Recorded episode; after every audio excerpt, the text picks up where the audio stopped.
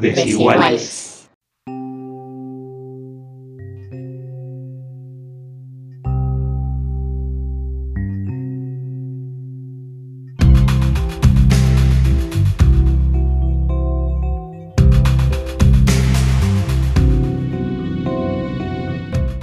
La escuchamos nombrar en todos lados. Es global, es inaceptable, es inevitable. Pero, ¿es inaceptable? ¿Es inevitable? ¿Qué es la desigualdad? Según la ONU, el concepto de desigualdad hace referencia a las diferencias entre las personas en relación a sus ingresos, las expectativas de vida, la facilidad de acceso a la salud, la educación de calidad y los servicios públicos. Además de la social, podemos referirnos a otros tipos de desigualdades, como la de género, diferencias por el hecho de ser hombre, mujer o persona no binaria, la política, poblaciones que se ven privadas de la participación por una falta de reconocimiento, y la jurídica, discriminación de minorías por falta u omisión de leyes. En los próximos minutos intentaremos pensar la desigualdad social, sus causas, sus definiciones e interpretaciones, los números que nos escandalizan y qué hacemos para erradicarla.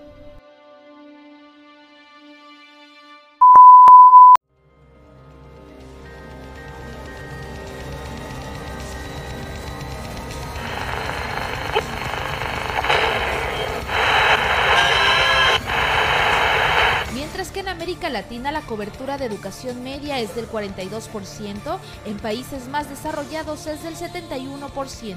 Este es el principal indicador del rezago en la desigualdad de la innovación tecnológica. Yo diría que están vergonzoso que haya millonarios en un país como que haya mendigos.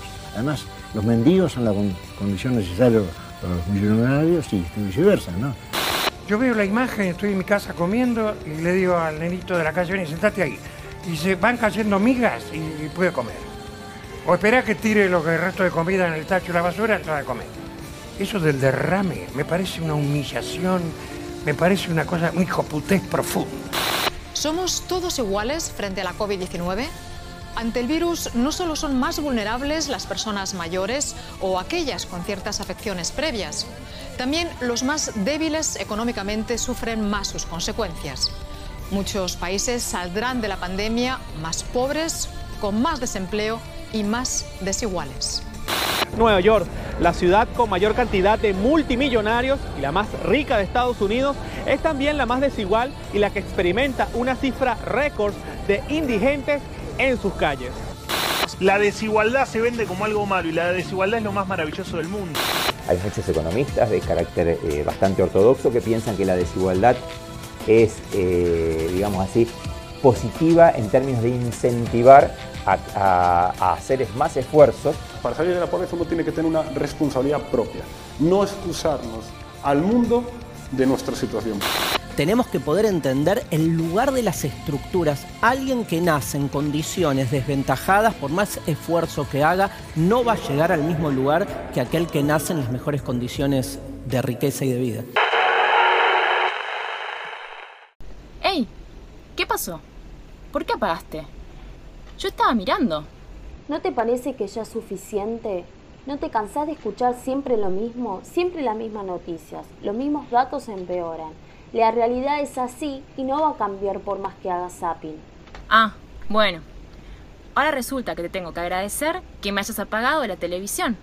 No, yo no dije eso, pero ponete a pensar un poco. ¿No te resulta insoportable escuchar y ver siempre las mismas situaciones? ¿De verdad me estás hablando?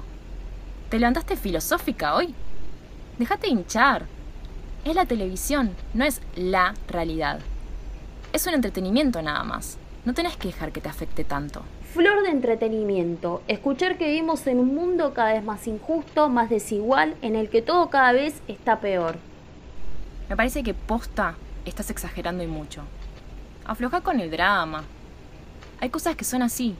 Mira si te vas a preocupar por eso. Estamos de vacaciones. Dale, dale, hagamos de cuenta que todo está re bien y hagamos como si nada. Total no nos afecta.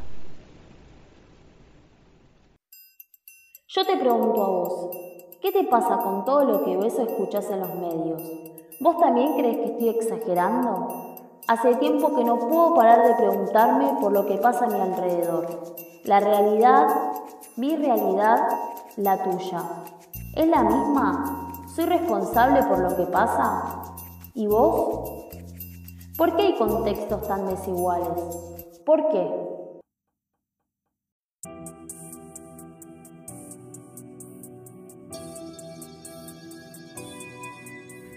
A lo largo y ancho del planeta Tierra podemos encontrar diversos escenarios y datos algo desesperanzadores.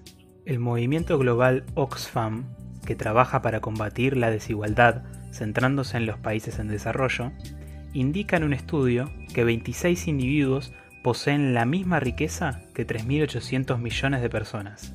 Esto es la población que representan los cuatro países más poblados del mundo, China, India, Estados Unidos e Indonesia, y toda la Unión Europea. En su reverso, 3.400 millones de personas, casi la mitad de la humanidad, vive con menos de 5 dólares con 50 al día. Estos aspectos, que explicitan una división tan inequitativa de los medios económicos, también puede verse reflejada en recursos. Sin ir más lejos, durante los primeros días de diciembre y con razón del comienzo de la vacunación contra el coronavirus, los países más ricos reservaron el 51% de dosis disponibles para la vacunación de sus habitantes, pero solo representan al 13% de la población mundial. Canadá, por caso, se aseguró 8 dosis por habitante.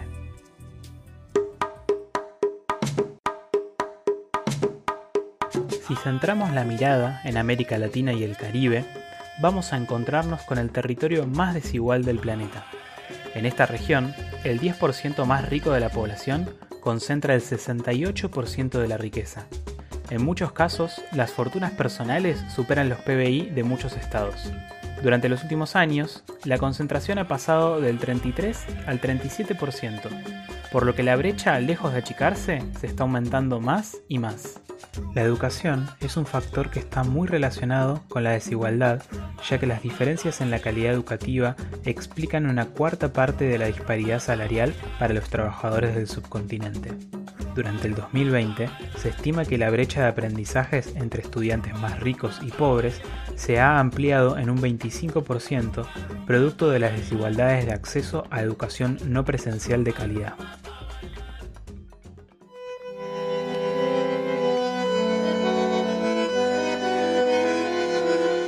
Un poco más el foco, la situación en Argentina no es muy distinta. En un informe publicado en septiembre por el INDEC, se establece que la distribución del ingreso en el país corresponde a un 2,8% del sector más bajo, mientras que la sección más alta representa el 22,8% de los ingresos totales. Esto quiere decir que si la población argentina estuviera compuesta por 10 personas, la brecha entre el que más tiene sería de 19 veces lo que gana el que menos tiene. La pandemia trajo consigo números que preocupan y demandan respuestas urgentes. Durante el primer semestre de 2020, el INDEC publicó que 4 de cada 10 personas en Argentina eran pobres y una de cada 10 eran indigentes. En relación a las infancias y la educación en tiempos de COVID, la brecha digital calca la brecha socioeconómica. Un estudio de la organización Barrios de Pie entre 200 chicos porteños que concurren a centros educativos comunitarios en las comunas más populares, arrojó como resultado que el 82% no cuenta con Internet y el 70% no tiene computadora.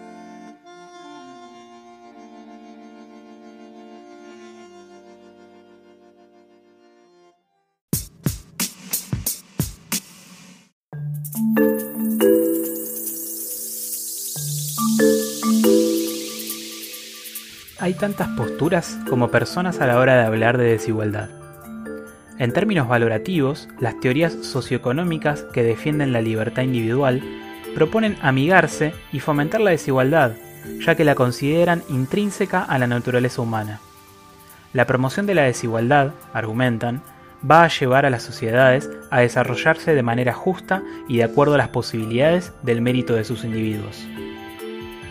En otra sintonía, el sociólogo francés François Dubet plantea una idea incómoda. Las sociedades actuales eligen la desigualdad, aunque afirmen lo contrario. El académico explica que los individuos no buscan generar situaciones de desigualdad, pero las acciones que realizan, como dónde eligen vivir, a qué colegios eligen ir, o qué ropa vestir la engendran y retroalimentan cada vez más.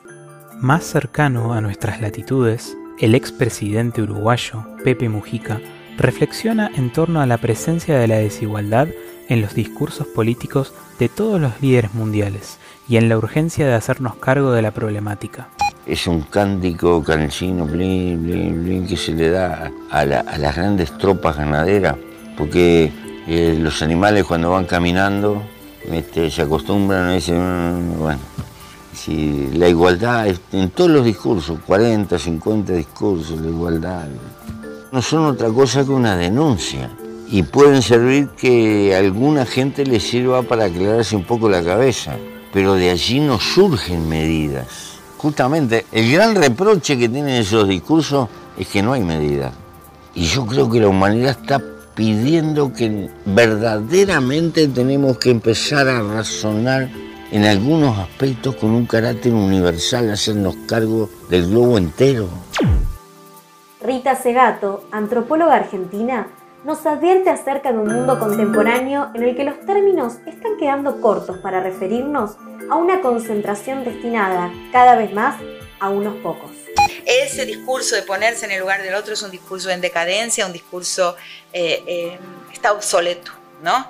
En un mundo como este, que es un mundo donde la acumulación ultrapasó todos los límites, o sea, el ritmo de la concentración es un ritmo alucinante.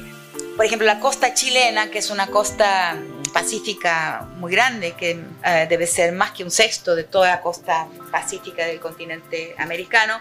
Ocho familias son las dueñas de toda la costa. Hablar de desigualdad hoy es poco, es un discurso pequeño porque el problema hoy es de la dueñidad, o sea, una dueñidad que es de la economía y de la, política en su conjunto.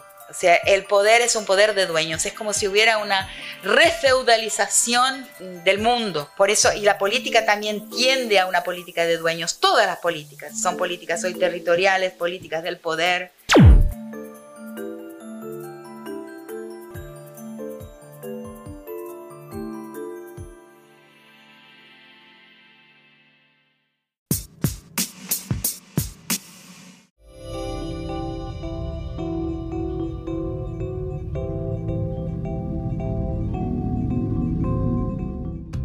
Entonces, ¿combatimos la desigualdad o la generamos?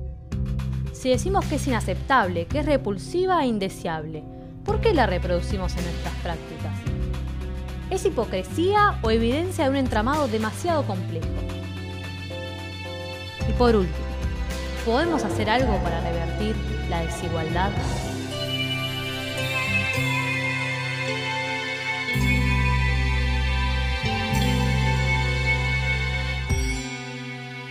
Ahora te invitamos a que vayas a la página 18 del instrumento y leas lo que allí se propone. Ten en cuenta que lo reflexionado será retomado en el próximo Momento por Comunidad. Esto fue... Desiguales.